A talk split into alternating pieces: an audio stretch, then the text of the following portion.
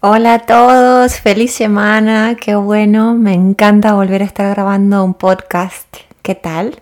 A todos mis suscriptores que me siguen semana a semana, que me mandan mensajes, que me contactan. Gracias, gracias, gracias, gracias por estar ahí. Gracias por hacerme sentir lo mucho que, que les hace bien lo que escribo porque escribir es un trabajo solitario y uno no sabe en algún punto eh, qué le pasa al otro. Entonces todo el feedback, toda la devolución que me están dando me hace súper bien. Por otra parte, decirles que lo que me van contando lo anoto y, y me inspira para escribir mis blogs semana a semana. Pero bueno, antes de seguir con el blog de hoy, eh, con el podcast de hoy, es otro tipo de blog de todas formas, quiero decir que vamos a tener la versión escrita como la semana pasada y esta versión en podcast. Entonces, todos aquellos que tengan una memoria auditiva mejor que, que escrita, eh, tienen el podcast y los que les va mejor leer lo tienen en forma escrita. Y a lo mejor, como les decía la semana pasada, son como yo que me gusta escuchar y después leer para poder eh, subrayar y, y remarcar todo lo que me hizo ruido o lo que me hizo sentir identificada. Y el tema de hoy es un tema que me encanta y por eso cuando me puse a escribir el blog se me hizo un poquito largo y por eso estamos en formato podcast. Eh, y me encanta, eh, lo encaré como no te puedo sacar de mi cabeza. Y le seguí con Historia de un amor tóxico, mi crítico interior y yo. Ay, ay, ay, ay, esa voz interior que escuchamos que nos machaca, que nos tortura y que al final no es nada más que algo que existe en nuestra cabeza, ni siquiera es algo que nos dicen los demás. Sí, sí puede haber empezado con mensajes que recibimos, pero hoy son voces que escuchamos y que creamos nosotros. Entonces, esta semana los invito a desenmascarar a nuestro crítico interior para vivir una vida más desplegada y para que mente y corazón se alineen. Y lo primero que me llama la atención y que les quiero comentar y que estoy seguro que están haciendo que sí con la cabeza es que somos súper cuidadosos con los demás. Somos mucho más respetuosos con los demás que con nosotros mismos. Es increíble, pero es así. No puedo creer a veces cuando escucho las cosas que me digo a mí misma. Entonces también pensé y reparé en eso, digo, ¿cómo puedo ser tan generosa, tan compasiva con los demás, que creo que es una característica muy mía, y cómo puedo ser tan despiadada conmigo misma? Y en mayor o, menor, medida ejercemos un autoataque y un autoboicot que nos puede durar toda la vida. A veces tenemos una relación con nosotros mismos completamente tóxica e irracional. ¿Por qué? Porque está basada en unas expectativas irreales y hasta deformadas de lo que tenemos que ser o los estándares que tenemos que llegar. Escuchamos mensajes todo el día que nos machacan la cabeza que dice, haz algo porque así nadie te va a aceptar. Mátate en todo lo que haces porque te falta mucho no estás al nivel. ¿Qué esperas de ese niño si no has sabido criarlo? Y así nuestra voz interior puede seguir infinitamente. Mi epifanía llegó cuando empecé a meditar y practicar tapping, o es una técnica de acupresión que se llama en inglés Emotional Freedom Technique, o sea, técnica de liberación emocional. Y empecé a meditar todos los días. Al principio, claro, era un poco mecánico y lo mismo con el tapping. Y después empecé como a adentrarme en la meditación, a quedarme más tiempo sentada, a aceptar los pensamientos que iban y venían, a observarlos.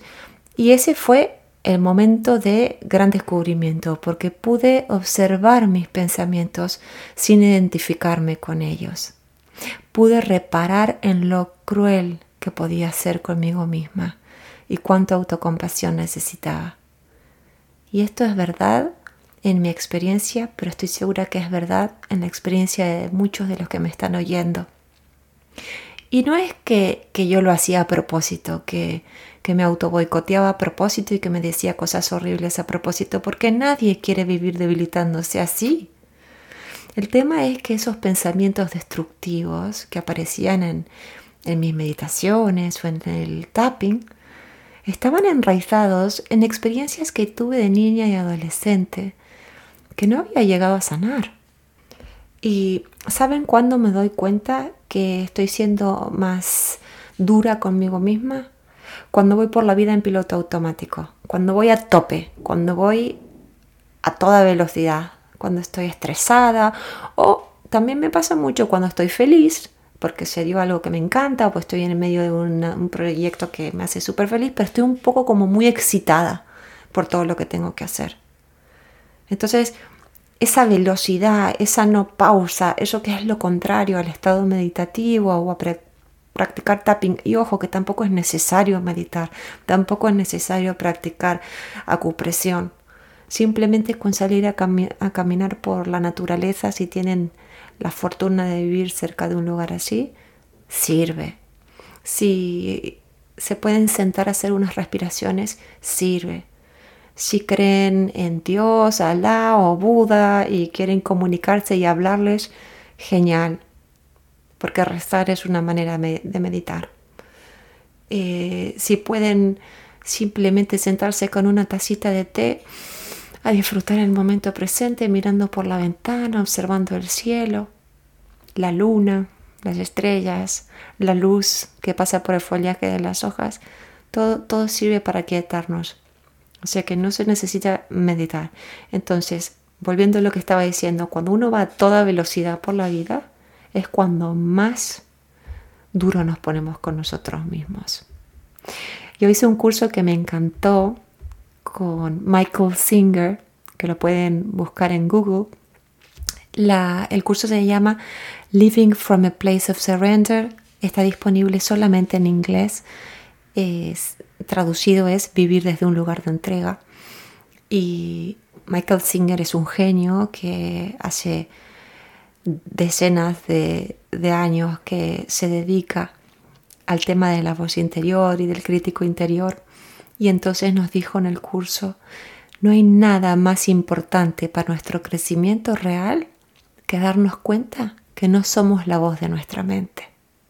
Somos quienes la escuchamos. Me encanta y por eso lo voy a repetir. No hay nada más importante para nuestro crecimiento real que darnos cuenta que no somos la voz de nuestra mente. Somos quienes la escuchamos. Yo no soy la voz que me machaca, yo solo soy el que la escucha. A mí eso me dio muchísima tranquilidad, la no identificación con mi crítico interior, el poder dejar un espacio entre lo que escucho y yo. Si mi voz interior me dice algo hiriente, es solo un pensamiento, eso no me define, no lo compro lo que puedo hacer es tomarlo como un mensajero porque seguro que hay algo más profundo para sanar. Si decimos algo así como, por ejemplo, ¿no? para ilustrar lo que estoy diciendo, ni te presentes. A nadie le interesa lo que vas a decir. El mensaje que hay detrás del ni te presentes porque a nadie le interesa qué vas a decir es simplemente mi miedo a no ser aceptado, aprobada o a hacer el ridículo. Y es ahí donde tenemos que mandar luz, investigar y sobre todo, como dije antes, ser más cariñosos con nosotros mismos, más amorosos, como lo seríamos con otros. Y esto lo podemos hacer solos, ¿eh? Porque si podemos ayudar a los demás, quiere decir que nos podemos ayudar a nosotros mismos. Y, y también está muy bien pausar, para sentir el dolor o el enfado o el miedo o lo que sea que nos genere la voz de nuestra mente en alguna parte del cuerpo, porque todas nuestras emociones de estos sentimientos tan fuertes se van a sentir corporalmente. Es importante ponerse en contacto con ese nivel también, con el nivel físico. A mí, por ejemplo, se me da por sentir el malestar en la base de la garganta, como si alguien me estuviera apretando y que me duele. Habrá quien siente incomodidad en la panza o en la cabeza. Bueno, puede ser, ¿no? Cada uno sabrá. Pero hay que saber dónde duele, hay que reconocer lo que sentimos y aceptar que es parte nuestro y entender dónde se manifiesta. En mi caso, ahí. Es importante este reconocimiento y esta, y este, y esta aceptación a nivel corporal, porque cuando cerramos los ojos y sentimos el dolor o la vergüenza o la ansiedad a nivel corporal, nos vamos a ir aquietando. Una gran maestra que se llama Tara Brach me enseñó el poder de autoserenarse apoyando ambas manos en el pecho. Incluso decirnos cosas como te entiendo, te quiero, todo va a estar bien, tranquila. Y conforme nos vamos tranquilizando, podemos suavizar nuestra actitud preguntándonos, si el que me dice todo esto no fuera yo, ¿lo dejaría guiarme en mi vida con esa actitud? Porque realmente es así. Si este crítico interior, que muchas veces va ¿no? Eh, eh, reglando y organizando mi vida en base a lo que me dice, no fuera mío, fuera alguien del exterior que me tratara así, yo, yo lo aceptaría. ¿Yo aceptaría semejante maltrato? Yo creo que no. Y este es un punto importante. ¿A qué le vamos a hacer caso? ¿A nuestro crítico o a nuestra sabiduría interior? Entonces, por un lado tenemos el crítico que nos hace daño con lo que nos dice y por otro lado tenemos una fuente de sabiduría tan grande. Hay una parte en nuestro interior tan impertérrita, tan llena de fe, tan llena de respuestas. Pero no hacemos contacto con esa parte porque vamos por la vida como torpedos a toda velocidad y porque le prestamos más atención al, al crítico que al serenarnos para escuchar lo que realmente importa. Y tal vez te estés diciendo, uff, qué bueno que está, pero no sé discernir entre la voz de la sabiduría interna y la de mi crítico interior. ¿Cómo hago? Y sé que estas preguntas están surgiendo porque a mí también se me presentaron cuando hacía mi entrenamiento para, para convertirme en coach y en terapeuta. Y si lo que escuchas, por ejemplo, es una voz que te juzga, que se deja llevar por el que dirán o cómo te verán, es una voz que te compara con los otros, es una voz competitiva, es controladora, es obsesiva, piensa en términos binarios de éxito o fracaso, estás escuchando a los gremlins en tu cabeza y te puedo asegurar que no está muy bueno. En cambio, si escuchas la voz de tu sabiduría interior, vas a sentir como un adulto amoroso y sabio te alienta a pesar de tus miedos. Te dice que puedes, que te animes, que hay una red que te contiene. Te arropa cuando decides pausar, porque a veces no nos lo permitimos. Te dice, vamos, vamos, ven, nos pone una manta, ¿no? Nuestra brújula interior mira hacia adentro, está enfocada en los procesos y no en los resultados. Supongamos que tuviéramos un examen, está enfocada en aprender y no en sacarse el 10 o la nota más alta. No necesita validación externa.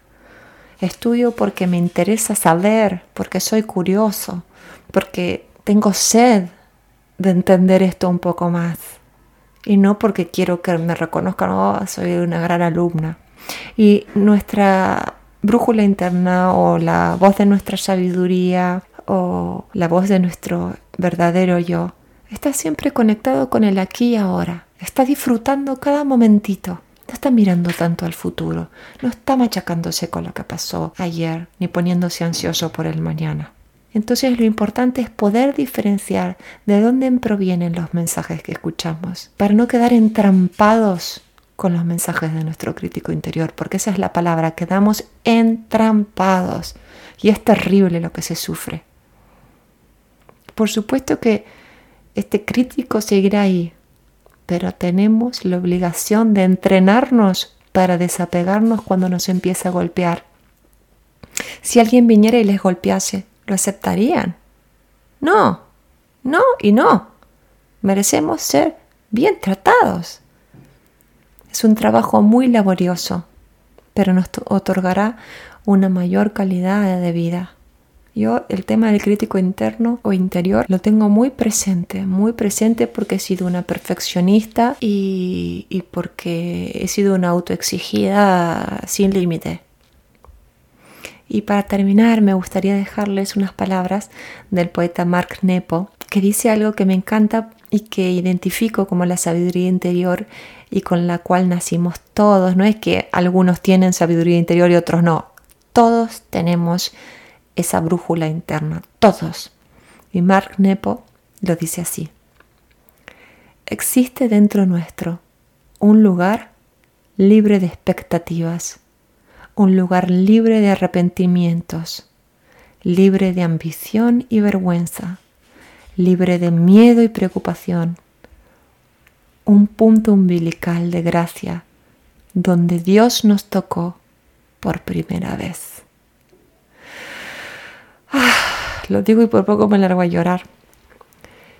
Y, en esa cita, cuando Mark Nepo menciona a Dios, yo no me lo imagino como alguien fuera y lejos de mí. Me lo imagino como el amor más grande e imposible de sentir que le da vida a todo. Yo cuando pienso en Dios pienso en eso, pienso en el amor infinito. Otros le dirán vida, otros le dirán divinidad, otros le dirán universo, otros le dirán amor con letra mayúscula. Cada uno sabrá. Pero recuerden eso que dice Mark Nepo. Dentro nuestro existe ese lugar libre de expectativas, arrepentimientos, ambición, vergüenza, miedo, preocupación un punto umbilical de gracia donde Dios nos tocó por primera vez. Estamos invitados a vivir una vida más desplegada, como los pajaritos de origami que se despliegan, ¿no? Donde corazón y mente están alineados, reorientando nuestra energía y siendo fieles a quien realmente somos. Es un tema que me toca muy de cerca y que quería compartir con todos. Muchas gracias otra vez por estar ahí. Muchas gracias por todos los mensajes que me hacen llegar. Les mando un fuerte abrazo